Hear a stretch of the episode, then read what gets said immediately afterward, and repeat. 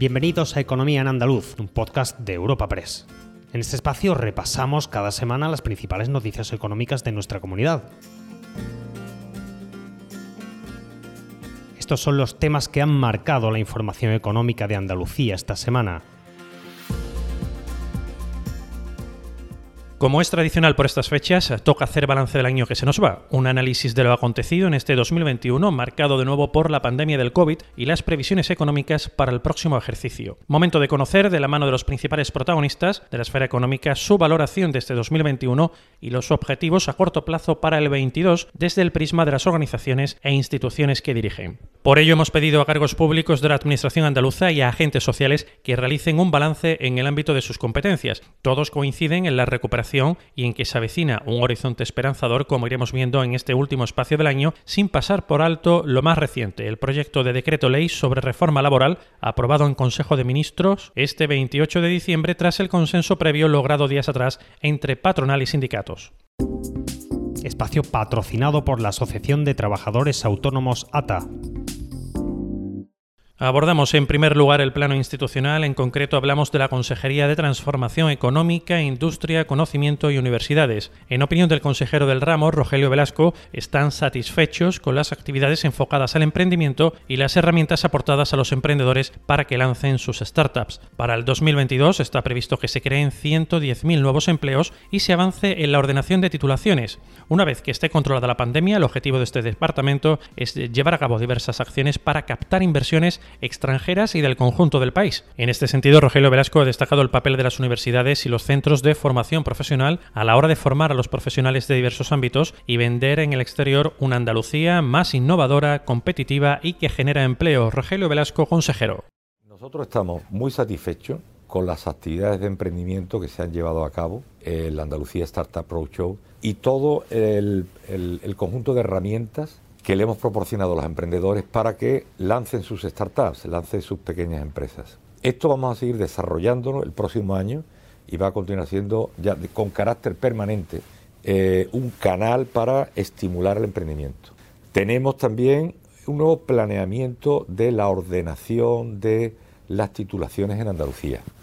Hay demasiado solapamiento, hay algunos casos donde hay un exceso de oferta enorme que el mercado, y cuando hablo del mercado, hablo del mercado del Estado, del gobierno, no son capaces de absorber y por el contrario, hay otras titulaciones que tienen un índice de empleabilidad altísimo y sin embargo hay hueco, hay margen para que eh, eh, se impartan otros grados similares. Me gustaría que una vez que la pandemia esté de verdad controlada, volver a llevar a cabo acciones concretas de captación de inversión extranjera inversión extranjera y del resto de España, de empresas con sede en Bilbao, Madrid, Barcelona, que vengan aquí a Andalucía. Y los viajes, los tours que hagamos para captar inversión de fuera, creemos que van a ser muy potentes porque tenemos argumentos para poder vender a Andalucía como una región moderna, que, competitiva, que mira al futuro, que es innovadora, que genera empleo. Estas son las cosas que tenemos que vender de Andalucía. En otra consejería, la de Empleo, Formación y Trabajo Autónomo, se valora la respuesta de la Administración al parón de la actividad económica por la pandemia para que fuera proporcional a la crisis e intentar así amortiguar los efectos negativos en el mercado de trabajo. La consejería destaca los 139.000 euros en ayudas desde el inicio de la crisis motivada por el COVID y los resultados del denominado Plan Aire, con 1,2 millones para contrataciones de desempleados. Entre los objetivos para el próximo año, la reactivación de la formación profesional para el empleo, que beneficiará a más de 60 mil trabajadores. Rocío Blanco, consejera de Empleo. También destacaría, por suponer un hito en la Administración autonómica, la ayuda de 210 euros que han recibido cerca de 500.000 trabajadores afectados por ERTE y fijos discontinuos sin tener que realizar ningún papeleo, ni siquiera aportar solicitud. Nuestro objetivo se centra ahora en la recuperación de la actividad y la consolidación del empleo, respaldando a las empresas que han estado afectadas por ERTE, para lo que ya hemos movilizado unos 250 millones de euros para más de 66.000 incentivos, y reforzando nuestro apoyo a los trabajadores por cuenta propia, con ayuda al inicio de actividad o a la ampliación de la tarifa plana. Estamos preparando también un fuerte paquete de incentivos al empleo para los próximos meses, con diversas medidas centradas en colectivos con más dificultades para incorporarse al mercado laboral, como son los jóvenes, las mujeres en el ámbito rural, los parados de larga duración o las personas con discapacidad. Y hay otras actuaciones importantes en las que llevamos trabajando desde que llegamos al Gobierno y que constituyen reformas muy necesarias para Andalucía, como es la transformación integral del Servicio Andaluz de Empleo o la reactivación de la formación profesional para el empleo, que tras décadas paralizada ya es una realidad en nuestra tierra, recuperando así un derecho a la formación que va a beneficiar a más de 60.000 trabajadores en Andalucía. ¿Sabes qué decimos en Andalucía? Que las pequeñas alegrías no son pequeñas, son la alegría. Estas navidades disfruta las pequeñas cosas cada día con las personas que tienes cerca de ti. Y cualquier día del año, ven Andalucía. Y también te lo digo yo, Antonio Banderas. Estas navidades, date una alegría. Ven Andalucía. Junta de Andalucía. Buenos días. Hoy es 23 de diciembre, Día del Pequeño Comercio. Si tienes que hacer un regalo, aprovecha. Buenos días. Hoy es 4 de enero, Día del Pequeño Comercio. ¿Has probado a comprar por WhatsApp? Buenos días. Hoy es 9 de febrero, Día del Pequeño Comercio. Acércate a tu tienda y déjate asesorar por auténticos profesionales. Hagamos que todos los días sean el Día del Pequeño Comercio. Haz tu compra hoy mismo en persona o en su tienda online. Junta de Andalucía. Los sindicatos valoran por encima de todo el acuerdo alcanzado para la reforma laboral pactada entre los agentes sociales, que entrará en vigor en unos días, aunque se decida tramitar como proyecto de ley y que toca varios aspectos del Estatuto de los Trabajadores, como la contratación y la negociación colectiva, que tiene entre sus principales objetivos la reducción de la elevada temporalidad en España. Para UGT se trata de un acuerdo histórico que persigue reducir la precariedad y la siniestralidad y destaca que el hecho de que el convenio sectorial prime sobre el de empresa lo llevaban reclamando desde hace años. Por otra el sindicato valora la recuperación del PIB en el tercer trimestre y las buenas previsiones para 2022, que lo sitúan en torno al 5,2%, con el objetivo de que llegue a la clase trabajadora. Tampoco olvidan otro gran acuerdo alcanzado en el último trimestre del año, el del sector del metal en la Bahía de Cádiz, cuyo conflicto laboral se vivió en las calles durante varios días. Carmen Castilla, secretaria general de UGT Andalucía. Este 2021 ha sido un año de recuperación económica en gran parte gracias a las vacunas que se ha ralentizado a final de año debido al aumento exponencial de los contagios. Pero la economía ha crecido en 2021 y lo hará más en 2022, un 5% de media, dependiendo de las previsiones. El objetivo de UGT es que ese crecimiento llegue a la clase trabajadora y a los hogares en riesgo de exclusión social. Esta reforma laboral supone que los sindicatos vamos a ganar fuerza de negociación y la vamos a saber utilizar en favor de las trabajadoras y trabajadores. La decisión de que el convenio sectorial prime sobre el convenio de empresa es algo que UGT lleva reclamando años, pero que no entendíamos cómo la patronal lo apoyaba, porque lo único que provoca es competencia desleal entre las propias empresas, para el trabajador precariedad e inestabilidad y para las administraciones pérdida de calidad de los servicios que presta el ciudadano. Otro de los objetivos fundamentales es reducir la temporalidad, lo que impide al trabajador tener la estabilidad suficiente para montar un hogar y un proyecto de futuro. La reforma del 2012 impulsó los falsos contratos temporales y de obras y servicios, que ahora van a estar controlados. Solo los estrictamente necesarios y limitados a un máximo de 18 meses. En cualquier caso, el acuerdo genera una reforma laboral que consideramos parcial, ya que quedan otros temas pendientes como recuperar los 45 días por año trabajado en caso de despido. También aspiramos a que pueda haber mejoras, por supuesto que sí, y seguiremos peleando por ellas. De su lado, en comisiones obreras recuerdan, en relación al citado acuerdo de reforma laboral, que las consecuencias del decreto ley de 2012, vigente hasta el momento, fueron nefastas porque aumentó la precariedad y la temporalidad. Para comisiones, esta reforma es fruto del consenso y tiene como fin combatir esa precariedad y reequilibrar la negociación colectiva. Nuria López, secretaria general de comisiones obreras en Andalucía acuerdo, que fruto del diálogo y del consenso entre gobierno, patronal y sindicatos, es un paso adelante y una oportunidad para Andalucía porque permite recuperar a los trabajadores y a las trabajadoras una parte importante de los derechos que esa reforma laboral impuesta nos arrebató, permite combatir la precariedad, reequilibrar la negociación colectiva y que las empresas abandonen la estrategia de la precariedad y apuesten por la innovación y por la modernización. ¿Sabes qué decimos en Andalucía? Que las pequeñas alegrías no son pequeñas, son la alegría. Estas navidades disfruta las pequeñas cosas cada día con las personas que tienes cerca de ti. Y cualquier día del año, ven Andalucía. Y también te lo digo yo, Antonio Banderas. Estas navidades, date una alegría. Ven Andalucía.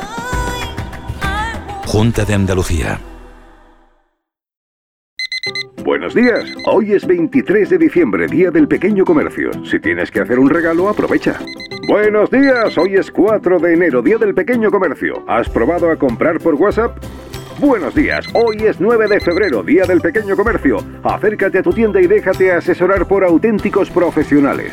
Hagamos que todos los días sean el Día del Pequeño Comercio. Haz tu compra hoy mismo en persona o en su tienda online.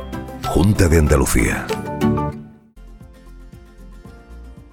En cuanto a la patronal, por un lado, en la Confederación de Empresarios de Andalucía, la actual situación sanitaria, con el elevado número de contagios de COVID por la variante Omicron, hace que se afronte el nuevo año con inquietud e incertidumbre. No obstante, el tejido empresarial, dicen, ha demostrado una gran capacidad de resistencia. También destacan de este 2021 dos buenos datos relacionados con la exportación, donde Andalucía se sitúa solo por detrás de Cataluña, y la creación de autónomos, colectivos que contabiliza 562.000 profesionales en nuestra región. El 2022 se presenta con confianza, siempre en un contexto de incertidumbre, en opinión de Javier González de Lara, presidente de la CEA. A pesar de esa incertidumbre mm, que nos rodea, mm, ¿qué podemos de alguna manera valorar en positivo? Pues yo creo que eh, el tejido productivo andaluz ha demostrado una gran capacidad de resistencia. Mm, creo que debemos seguir confiando en nosotros mismos, pues hay cifras muy objetivas para, para ello, eh, no solo el auge de, el crecimiento del número de autónomos, eh, seguimos siendo los primeros de, toda España. 562.000 autónomos eh, por cuenta propia demuestran que Andalucía está ganando un dinamismo y, sobre todo esa atracción eh, de nuestro territorio como, como, lugar adecuado para la inversión y lugar, digamos, de destino para muchísimas eh, iniciativas empresariales que se pueden poner en marcha. A eso hay que sumar también las, eh, el nivel de las exportaciones, el volumen global de exportaciones que han seguido creciendo en Andalucía, afortunadamente, y, bueno, pues nos situamos solo por detrás de Cataluña, incluso por delante de Madrid. Es decir, estamos en un lugar de privilegio que antes no ocupábamos años atrás. Por lo tanto, tenemos que tener confianza en el futuro, pero si bien es cierto que dentro de un contexto de incertidumbre, de inquietud y de enorme preocupación. Buenos días, hoy es 23 de diciembre, Día del Pequeño Comercio. Si tienes que hacer un regalo, aprovecha.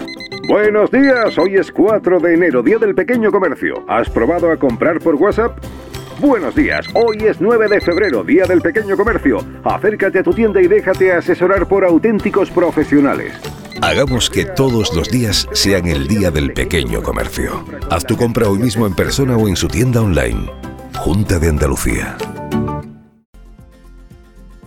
Eh, la Federación Nacional de Trabajadores Autónomos SATA destacan la recuperación lenta desde mitad de año, una vez que se fueron levantando las restricciones, y lamentan el cierre de muchos negocios y que muchos autónomos lo sigan pasando mal aún hoy. En el lado positivo valoran el crecimiento de 15.000 nuevos profesionales y el liderazgo en este ámbito, superando por primera vez a Cataluña. El 2022 será un año difícil, dicen, por el aumento significativo de los costes energéticos. Rafael Amor, presidente de ATA en Andalucía. El año 2022 lo enfrentamos con preocupación, mucha preocupación, también esperanza, pero sin duda es un año muy difícil, un año en el que vemos que nuestro día a día está lastrado por los costes energéticos, los costes energéticos por haber renunciado a, otra alternativa de producción de energía, como pudiera ser el carbón y nuclear, y, ese es uno de los problemas que tenemos actualmente, que eso ha hecho que se encarezca todos los productos y que suba la inflación.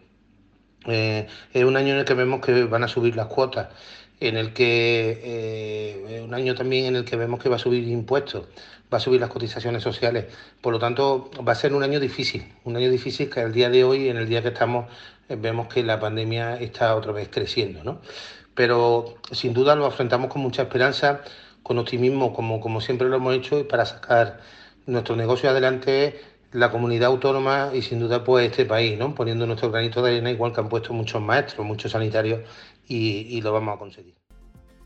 Y cerramos con una visión del campo andaluz. El sector agrario y ganadero destaca los elevados costes de producción que tildan de inasumibles y que ponen en jaque la debilidad de las explotaciones, así como los efectos adversos de la sequía. Como aspectos positivos de este 2022, los principales sindicatos valoran la modificación de la ley de cadena alimentaria, un logro histórico para estas organizaciones porque suponen, dicen, precios justos en origen y la supresión de aranceles a algunas producciones, como es el caso de la aceituna de mesa. Cristóbal Cano, secretario general de UPA Andalucía Algo positivo de este año que acaba, celebramos desde la UPA de Andalucía la modificación de la ley de la cadena alimentaria, un logro histórico de los agricultores y ganaderos y que tiene que contribuir a esos deseados precios justos en origen por los que venimos luchando y trabajando desde hace muchísimos años desde nuestra organización.